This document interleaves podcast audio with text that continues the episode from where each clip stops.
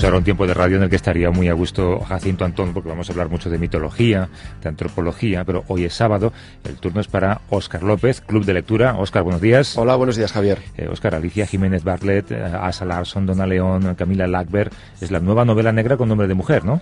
Sí, la verdad es que las mujeres están dominando el género. Yo creo que porque, como me comentaba hace años P.D. James, las escritoras asesinan mucho mejor literariamente que los hombres. ¿eh? Y, probablemente si lo, si lo piensas es que yo creo que abarcan un mundo mucho, mucho más amplio que el de sus colegas masculinos. Quiero decir, conocen muy bien lo que es el ámbito profesional, el ámbito social, pero también conocen muy bien el ámbito doméstico y eso les permite tener un argumentario mucho más amplio. ¿no? Pero de hecho, la presencia de las mujeres en la novela negra ya viene de, antaño, no, no, no solo Agatha Christie, por ejemplo, Anne Catherine Green o Dorothy Sayers, luego recuerda que vinieron, pues por ejemplo, Ruth Rendell, Patricia Highsmith, estaba también Sue Grafton, Sara Paretsky y desde luego las actuales, ¿eh? Las nórdicas por un lado, porque ahí tenemos a Salarson y tenemos también a Camila Lackberg, y las españolas. Hay muchísimas escritoras de este país que están publicando la novela negra, como Alicia Jiménez Barlet, como, como Lourdes Ortiz, como Mercedes Castro y desde luego como nuestra invitada de hoy. Con nuestra invitada de hoy, la novela que nos ocupa se desarrolla en el Valle de Baztán. Por eso hemos pedido a un navarro de pro, a nuestro compañero y amigo Pedro Blanco, que nos lea las primeras líneas de El guardián invisible, de Dolores Redondo.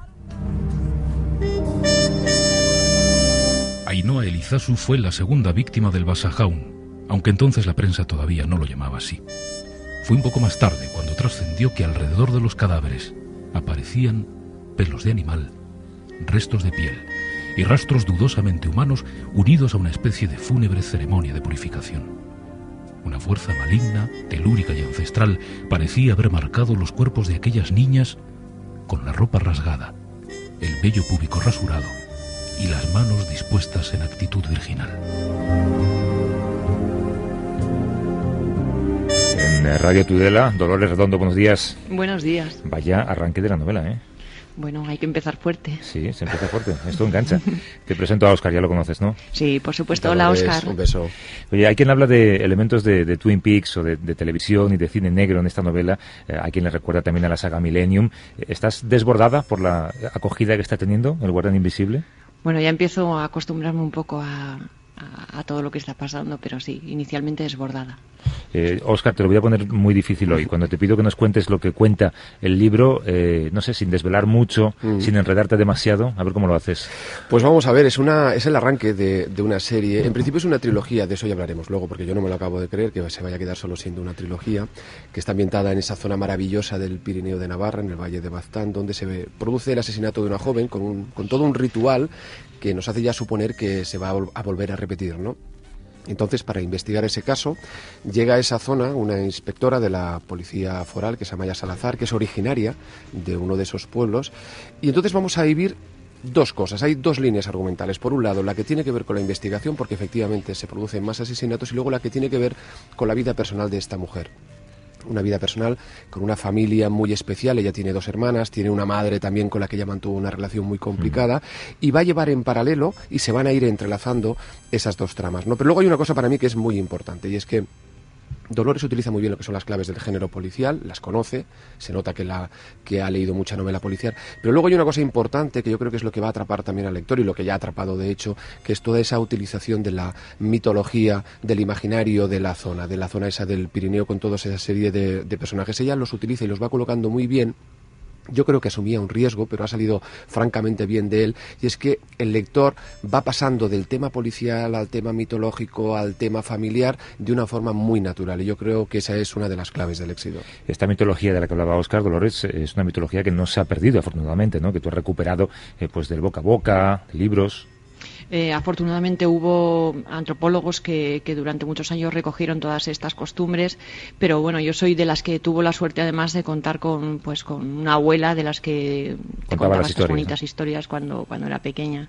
Y sí, sí que sigue bastante vivo. Es, eh, em, quizá por eso eh, se ha podido captar ese ambiente en el que parece normal que, bueno, pues que estas cosas medio mágicas estén mezcladas con lo cotidiano como lo han estado siempre en estos lugares.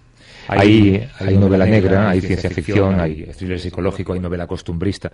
¿En, algún momento temiste que se te fuera de las manos el material? Em, sí que, em, sobre todo cuando la, cuando ya estaba terminada, sí que tenía, tenía mm, miedo, sobre todo por la parte mitológica. Mm, sabía que, era un riesgo, sabía que no se había hecho y, bueno, pues no sabía cómo, cómo iban a reaccionar los demás. Yo estaba muy contenta, me gustaba, me parecía que estaba equilibrada y, bueno, pues parece que a los demás les gusta como a mí. Oye, hay que hablar de la protagonista. Primero, no es muy habitual que se utilicen a héroes femeninos, si tú lo has hecho, sí que hay algún precedente, está ahí Petra Delicado, etcétera, pero no es algo muy habitual. Y luego, por otro lado, tampoco es un héroe, o una heroína en este caso, ni que esté divorciada, ni que sea alcohólica, ni que esté enganchada a las drogas, ni que esté medio a punto de suicidarse, sino que es una mujer muy enamorada de su marido, que evidentemente tiene conflictos personales con su familia, como habíamos comentado antes, pero es un personaje muy normal.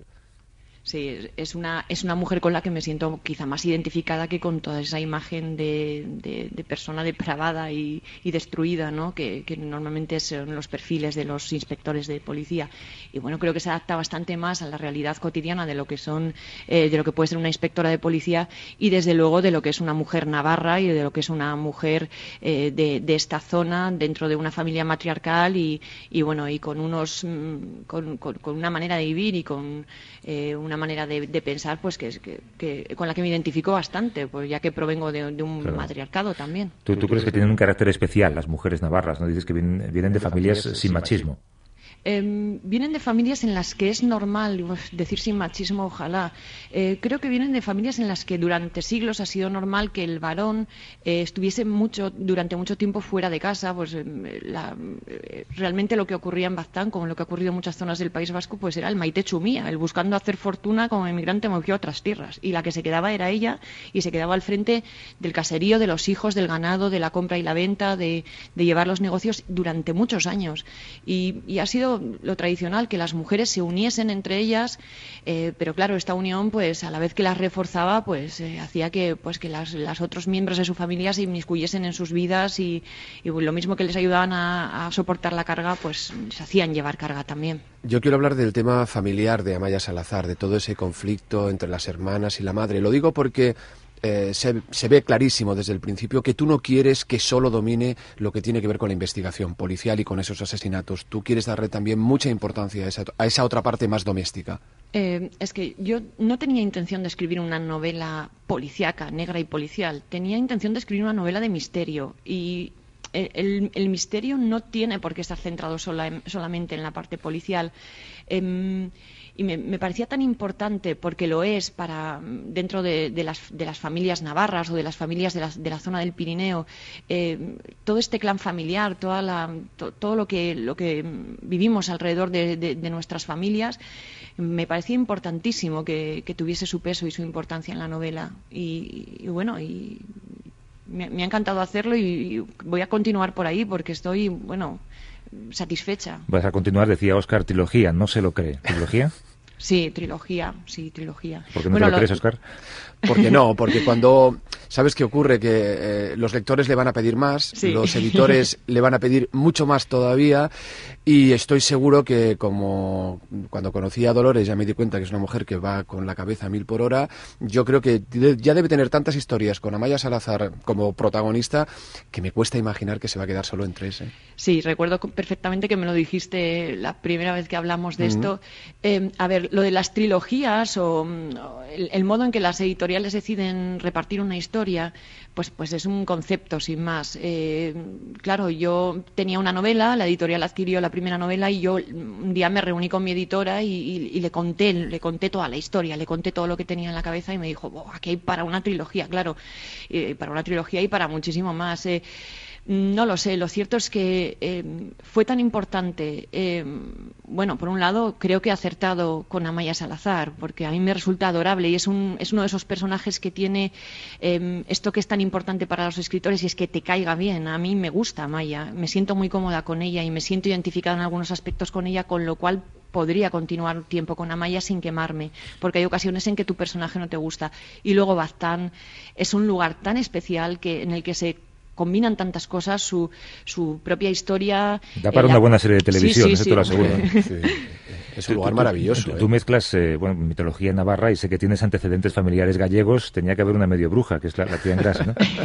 sí, bueno, esto, esto sí que ha sido primordial. ¿eh? Una abuela gallega de origen gallego es fundamental para que desde pequeño aprendas eh, pues todo lo relativo a todas estas cosas y, bueno, y te mueras de miedo y se te estimule la, la imaginación a base de bien. Y luego eso, como a ella le gustaban mucho tanto las, las, las historias propias de, de, Galicia como las del País Vasco, bueno, pues me las enseñó todas y, y bueno, me calentó la cabeza bastante. Oye, Javier, para que los oyentes sepan un poco de qué estamos hablando, eh, ahora que nos referimos a la mitología de esa zona, explícanos, por ejemplo, qué es el Basajaun, que tiene un papel importante en la novela. El ¿Quién es el Basajaun? ¿Quién es? El Basajaun es, eh, en, en, la mitología tradicional, es una figura eh, antropomórfica, con forma humana, eh, que camina por los bosques y que se mueve entre el mundo de lo mágico y de lo real, que a veces tiene relación con el ser humano.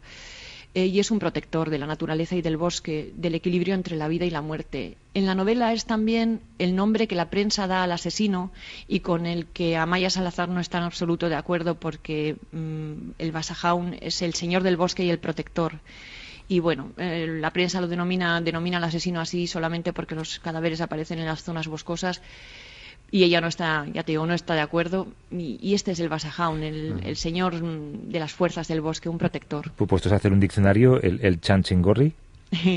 es un bueno esto es más común está más extendido por todo el Pirineo. Es viene siendo una torta de chinchorra o una torta de, de chicharrón. No, no, lo has arreglado ahí eh, chicharrón, chicharrón frito de cerdo y, y, bueno se hace con harina eh, un poquito de canela azúcar huevos manteca de cerdo y, y, chicharrones de cerdo fritos. Es una torta untosa muy calórica que los pastores se llevaban al monte y que bueno pues había caído un poco no, no en algunos sitios la siguen haciendo en Baztán ya no se hacía me consta que la vuelven a elaborar y... Y a esta hora de la mañana da un poquito de hambre. Que está sí. riquísima y que tiene un papel también que no vamos a explicar en la, en la novela porque el asesino la utiliza. Hay, de, de, hecho, hay, hay, malos, hablas del asesino, hay malos malísimos en, en esta novela eh, que tú yo creo que voluntariamente los has hecho más malos que los mitológicos, ¿no? O los fantasmas, o los monstruos. Sí, hay, hay malos, mmm, quizá porque también quería huir un poco de esto que es muy, que es muy típico en las novelas eh, policíacas, en las que pues unos son buenos, otros son malos y más, eh, personajes blancos o negros y bueno, pues, no creo que se ajusten a la realidad eh, y, y, todos los personajes de, esta novela, y lo iremos viendo en las siguientes entregas, se mueven en una amplia gama de grises y, y sobre todo lo que quería era que ya que, bueno, al lector que le apetezca seguirme en esta aventura em, termine pues amando o odiando a los personajes pero desde luego comprendiendo que todos tienen razones para obrar como lo hacen, incluso el asesino. Oye, estoy convencido que Amaya Salazar es la primera representante de la Policía Foral de Navarra que protagoniza un libro. ¿Qué te han dicho? Si es que te han dicho algo. ¿Los miembros de este cuerpo policial? También, sí, tenía, tenía algunas dudas respecto a esto. Respecto a si a los bastaneses les iba a parecer bien que les pusiera un asesino en serie allí y si a los policías forales les iba a parecer bien la novela. Pero bueno, pues tengo No que salen decir mal que... en la novela, salen bien. No, Sí, les, les, les, ha encantado. De hecho, hace poco, en el Día de la, de la Policía Foral, me condecoraron con una metopa honorífica por la proyección que otorga esta policía y bueno, estoy muy contenta. Bueno, tú eres pro sí. policía foral, eh, pro policía cercana, ¿no? Sí, yo soy pro policías eh, cercanas, sobre todo cercanas a la población y cercanas a la gente. Oye, sabemos, eh, Oscar, que el productor de la saga Millennium, ¿no? Sí. ¿Se ha interesado por esto? Sí, sí, se ha interesado por esto y me consta que creo que ya ha ido a localizar, ¿no, Dolores? Eh, no, no, todavía no ha ido. Ah. Viene, viene pronto, viene pronto ya. Eh, sí que ha, sí que ha estado varias veces por aquí eh, eh, moviendo otros aspectos de los que no me dejan hablar. Como por Pero- ejemplo, quién lo va a protagonizar, si será Susan Sarandon o no. Esas cositas. ¿Quién hará de Basajuan? En fin. Eso es. Sí. Hay cosas que no, no me dejan contar, pero bueno, eh, sí que sí que te puedo decir que nos ha visitado varias veces, que, que el proyecto está muy avanzado y que bueno, estoy muy contenta porque además Peter Naderman eh, bueno, es conocido por, por la adaptación a Millennium, pero también por Balander. A mí me gusta mucho cómo lo hace, creo que es bastante fiel y esto su- suele ser una cosa que nos preocupa a los escritores cuando, cuando alguien adquiere los derechos, a ver qué van a hacer, ¿no? Y bueno, Claro. creo que Peter Naderman lo hace muy bien. Es que hay que avisar a los oyentes que, claro, todo ese interés surge cuando prácticamente la novela ni tan siquiera había sido publicada. Porque claro, tú, a ti ya te compran editoriales extranjeras cuando la novela todavía no se ha publicado en España. Sí, esto bueno es una cosa que llama mucho la atención. Eh, para mí esto pues también claro fue, fue una sorpresa que, que, esto empezase a ocurrir. Había 10 editoriales eh, que tenían los derechos ya cuando se publicó en España y el productor que ya había adquirido los derechos, el productor Peter Naderman sorprendente, pero bueno, pues también eh, me, sentí respaldada por el hecho de que, de que estos 10 editores internacionales de gran peso eh, apostasen por, por esto. ¿Y se, se, puede negociar tu grado de implicación si esto al final acaba en el cine? En el cine, sí. Eh, bueno, normalmente es la que quiere el productor y él, por lo menos a nivel de asesoría, sí que, sí que me va a tener cerca.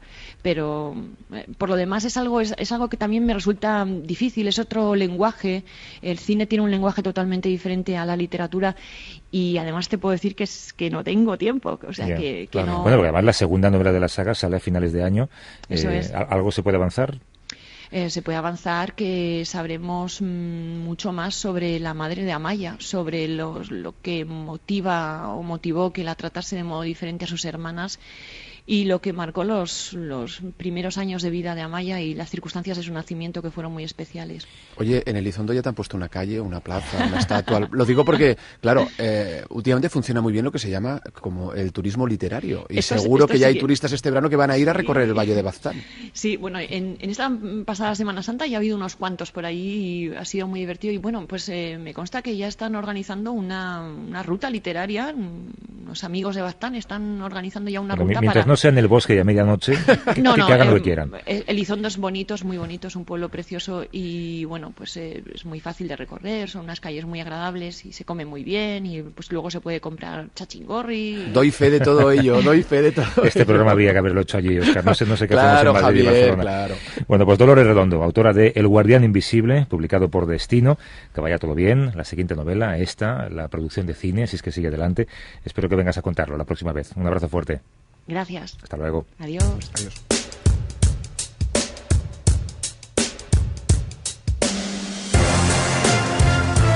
Terreno de las recomendaciones, Oscar, adelante. Pues os traigo El silencio del héroe, que ha publicado Alfaguara, de Gaitalese, que es eh, bueno, uno de los grandes padres del nuevo periodismo. Aquí van a encontrar una selección de sus crónicas deportivas. Son fantásticas, ¿eh? porque ya sabéis que él no solo se limita a lo que es el dato puramente periodístico, sino que sabe utilizar muy bien también todas las claves de la narración literaria. ¿no? Y aquí nos cuenta, pues por ejemplo, la visita que hizo Muhammad Ali a Cuba, un Muhammad Ali que ya estaba enfermo de Parkinson y que casi ni hablaba. tiene una historia por sí sola, Claro, eh, o por ejemplo también pues nos habla de Joe Girardi, un jugador de los Yankees que ha acabado triunfando como manager, o la caída del mítico boxeador de Joe Luis, todo eso narrado con el talento inherente que tiene Gaitales. Es un, es un libro estupendo. El silencio del héroe, publicado por Alfaguara de Gaitales.